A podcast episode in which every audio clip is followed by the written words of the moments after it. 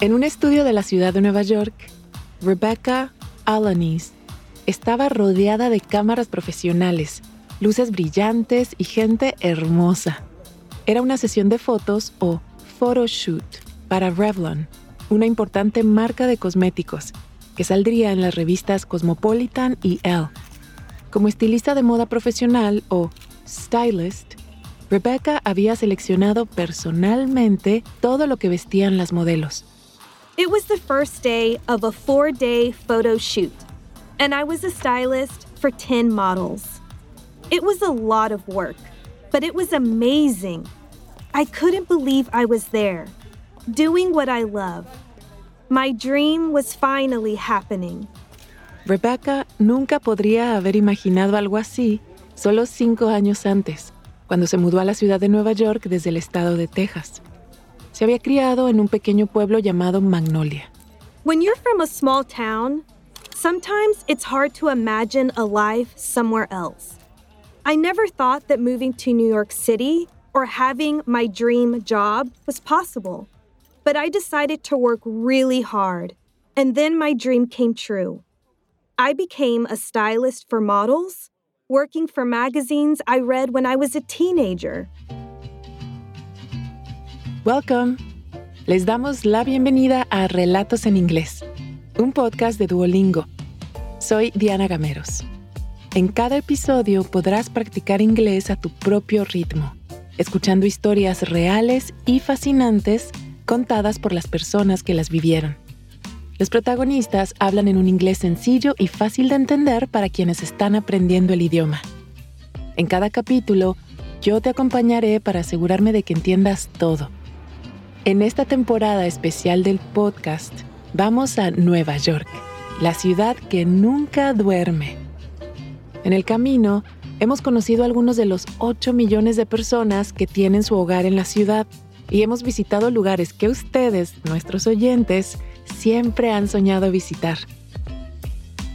En este episodio, el final de la temporada, conocemos a dos mujeres que se mudaron a la ciudad de Nueva York en etapas muy distintas de su vida.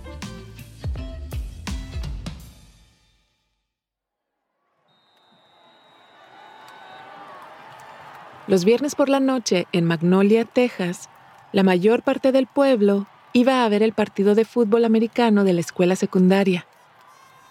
Pero Rebecca Alanis estaba más interesada en la moda que en el fútbol. Estaba obsesionada con lo que se llama Fashion Editorials, series de fotos en las revistas con vestidos de diseñadores famosos. When I was 13 or 14 years old, I used my family's computer all the time to look at fashion editorials. I didn't even know what the word editorial meant, but I was really interested in telling stories with fashion. I searched online for things like fashion and high fashion photos and I started to learn the language of the industry. Rebecca se enamoró de la alta moda. Magnolia tenía muchos centros comerciales de descuento, pero allí no había boutiques de moda de lujo. Así que recurría a las revistas en busca de inspiración. I was looking through a magazine, and I realized that you could really tell a story with beautiful designers and models, photography, hair, and makeup. I started thinking of big, creative ideas for photo shoots. Working in the fashion magazine industry soon became my dream. But to do that, there's really only one place to go New York City. And that seemed impossible for me. Una carrera en moda no le parecía realista. Así que Rebecca tomó una ruta más práctica. Se mudó a Dallas para estudiar pedagogía en la universidad y poder trabajar como maestra de escuela. I couldn't stop thinking about my dream. I thought that maybe I could teach at a fashion school, or maybe I would be known as a teacher who loved fashion. But New York City? And my Mexican American community in Texas, women don't usually move out of their family's home before getting married. Some people think it shows that you don't respect your family. So I felt like I couldn't move to New York. La ciudad de Nueva York es una de las capitales mundiales de la moda. Para Rebecca era imponente. Los desfiles, la semana de la moda, las supermodelos y hasta el estilo de los neoyorquinos bien vestidos por la calle. Era demasiado. New York City felt like the center of the fashion world to me. And it was scary. Pero después de la universidad, Rebecca pasó por una ruptura amorosa. Ella se lo tomó como una señal de que era hora de hacer otros cambios importantes en su vida. I believe that everything happens for a reason. As someone who believes in God, I decided I needed to pray. In that moment, I knew God was telling me it was time. So I called my mother and I said, Mom, I am moving to New York. I'm lucky because my parents have always supported my dreams. Rebecca sabía que la ciudad de Nueva York era cara, así que vendió su carro y muchas otras cosas para poder mudarse. A través de un amigo en común, se puso en contacto con alguien que tenía un subalquiler disponible en su apartamento en Manhattan. Aterrizó en la ciudad con dos maletas y nada más. The apartment was in the East Village, which is an incredible neighborhood to live in when you first come to New York City. It was amazing to see all of the interesting, fashionable people walking down the street. En el East Village vive mucha gente de entre los 20 y 30 y tantos años de edad. El barrio es famoso por su cultura, por el arte y la moda. Mientras Rebecca se inspiraba con todo lo que la rodeaba, se adaptaba al estilo de vida acelerado de Nueva York. In the beginning, it was hard. I didn't know how to use the subway. I had to watch videos on YouTube about it. But the city also helped me become more independent. Soon, I started to feel more confident, just as confident as other New Yorkers.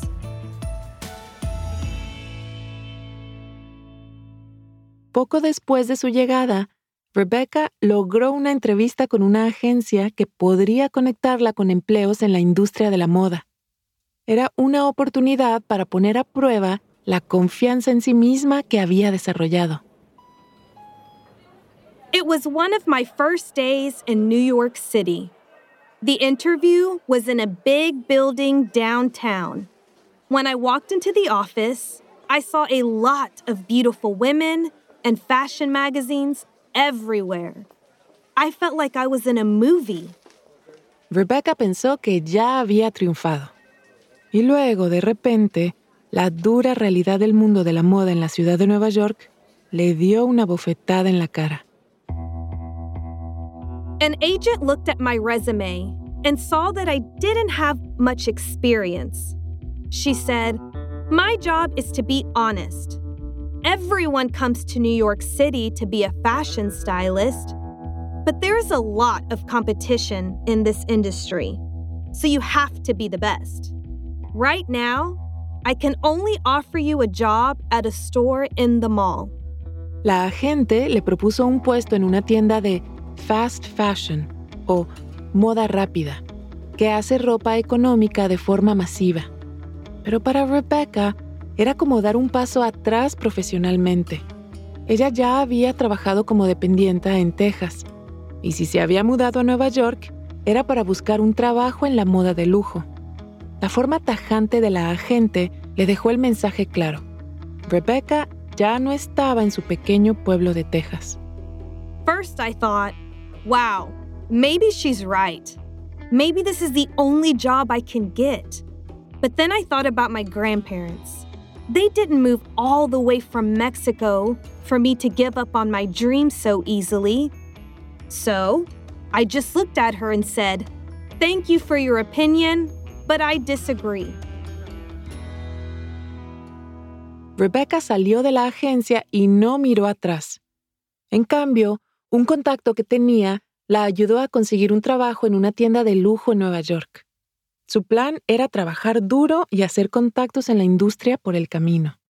After I started working, my roommate told me that she met a famous stylist who needed an assistant.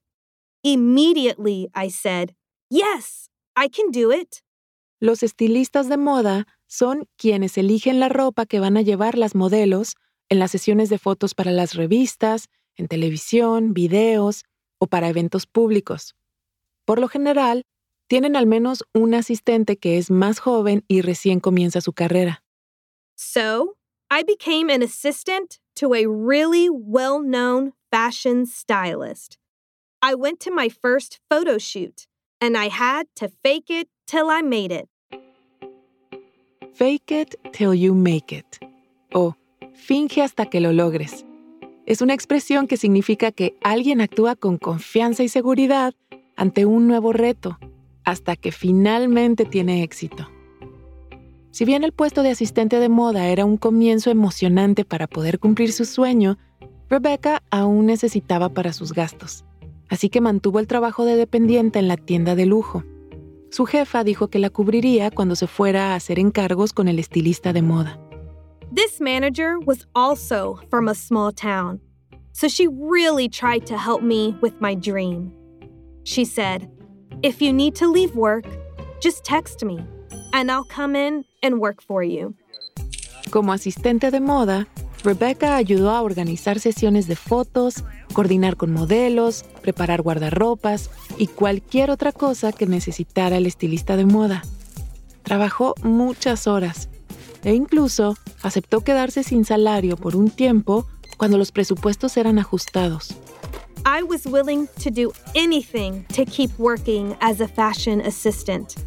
I owned designer clothing and I loved it, but I had to sell a lot of it to continue working towards my dream. Después de dos años combinando ambos trabajos, Rebecca tomó la decisión de convertirse en estilista de moda. Ser freelance o trabajar por tu propia cuenta significaba buscar contratos con revistas y marcas de belleza para vestir modelos en sesiones de fotos. Working freelance is incredibly scary in New York City, especially because rent is really expensive here. It's a lot of work without any of the benefits of a full time job. Su apuesta salió bien. Había hecho una buena amiga que trabajaba en la revista Cosmopolitan y esa amiga se ofreció a hacer circular su portafolio. She recommended me to someone then that person spoke to someone else. And somehow, the right person at Hearst Magazines saw my portfolio. Hearst owns big fashion magazines like Cosmopolitan, Harper's Bazaar, Elle, and Women's Health. Hello? They called me and said they wanted me to work on a photo shoot for Revlon. El productor quería que Rebecca organizara una sesión de fotos de cuatro días con diez modelos. Una labor gigantesca para una estilista joven. Una vez más, Rebecca se encontró en la posición de fake it till you make it. It was going to be a very serious photo shoot, and I didn't know how I was going to do it.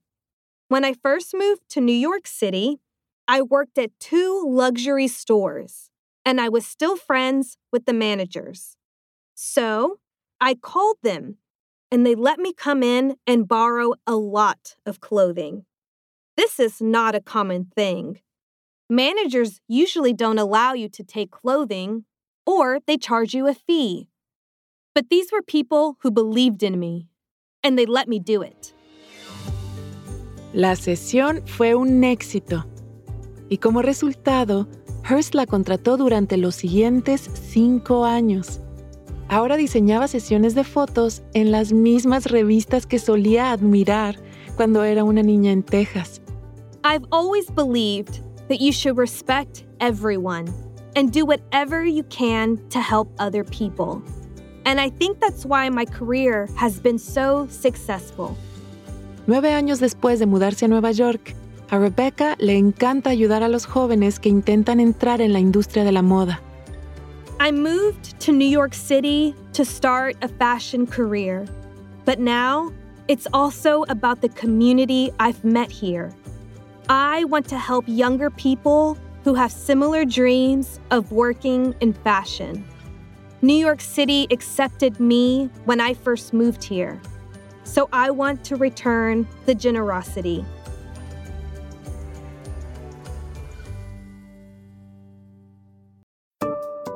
Antes de seguir con la historia, ¿te has preguntado alguna vez cuál es tu nivel real de inglés? Friend. Home. Bring in. Cheer up. El Duolingo English Test es una forma cómoda, rápida y barata de saberlo. El examen lo puedes hacer online cuando te venga mejor desde tu casa, sin tener que desplazarte a ningún sitio. Y lo mejor, ya lo aceptan miles de universidades de todo el mundo. Si quieres tomarlo y saber cuál es tu puntuación, puedes practicar de forma totalmente gratuita a través del enlace go.duolingo.com barra relatos. Otra vez, go.duolingo.com barra relatos. Ahora volvamos a nuestro episodio de hoy.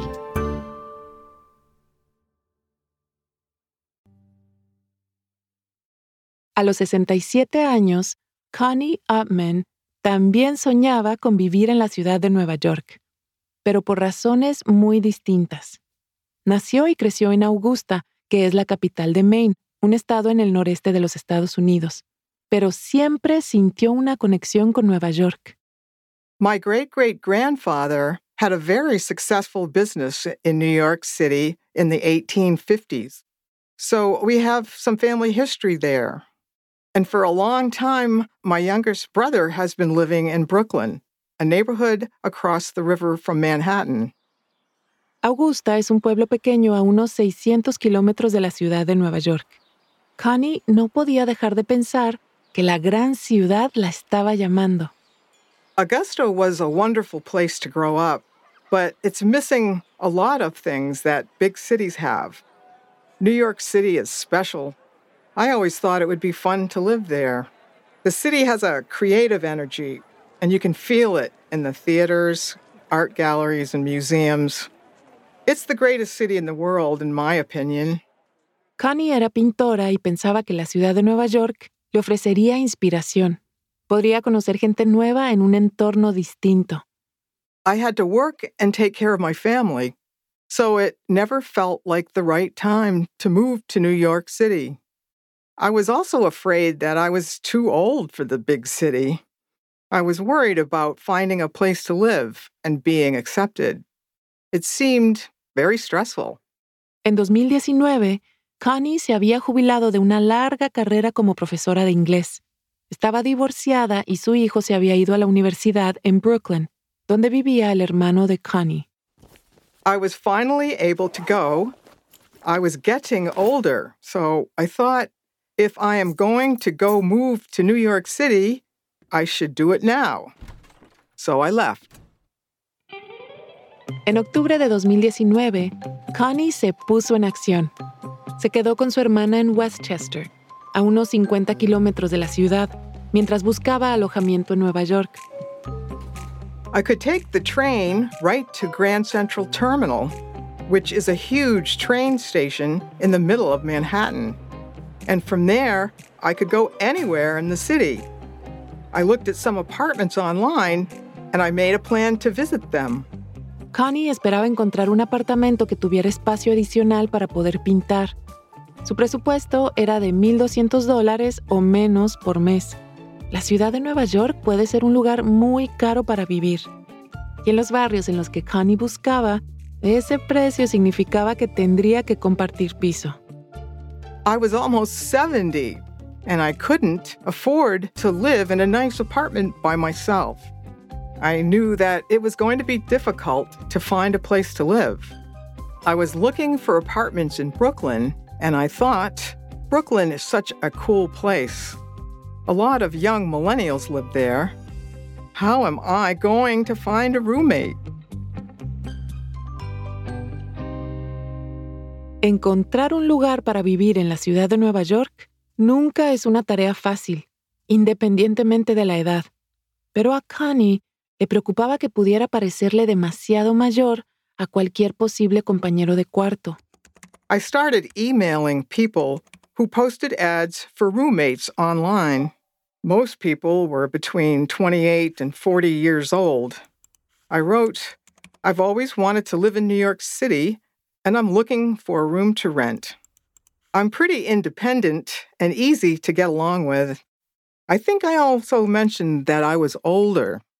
Connie buscó en el sitio web Listings Project, que sirve para ayudar a artistas como ella a encontrar compañeros que también sean creativos. The last time that I had a roommate, I was only 27 years old. So I thought, this is going to be interesting. But meeting possible roommates was actually quite fun. Algunos de los correos quedaron sin respuesta y un par de posibles compañeros de cuarto no funcionaron. En un lugar que visitó, la recibió una señora muy amable, pero el apartamento olía fuertemente a pipí de gato. In another ad, two comedians were looking for a roommate. I wrote to them and thought, well, maybe if they live with me, they'll have more inspiration for jokes. But they never responded to me. Al final, Connie se quedó con una habitación en un apartamento de Brooklyn con una archivista de museo de 32 años. Era diciembre de 2019. It was the perfect apartment. My roommate went to work every morning, and then I was alone in the apartment all day. Lo mejor de todo era que el apartamento tenía un estudio separado donde Connie podía pintar y escribir. Pero ella también estaba decidida a salir y ver la ciudad. Comenzó a explorar su vecindario a pie. I often used to walk to a little Korean grocery store. They always had the best prices for vegetables, and they sold bagels too. It's the kind of shop that is common in New York City, and I loved that it was close to my apartment. Connie recorría la ciudad por su cuenta, aprendiendo el diseño de los barrios de la ciudad y disfrutando de la libertad de pasear. In Maine, you have to drive everywhere. There's really no public transportation, and you can't walk to places. One of the things I loved about being in New York City is that I usually walked five or six kilometers every day. En sus muchas caminatas, Connie llegó a conocer a sus vecinos. People always say that New Yorkers aren't friendly, but I didn't think that was true. People always gave me directions when I was lost, and they loved talking about their lives. Connie se entregó a la ciudad y sus peculiaridades y aprendió mucho de sí misma en el proceso. It's strange, but now I'm a lot more adventurous than I was when I was younger. A lot of people travel when they're young, but not me. Instead, I did it when I was almost 70.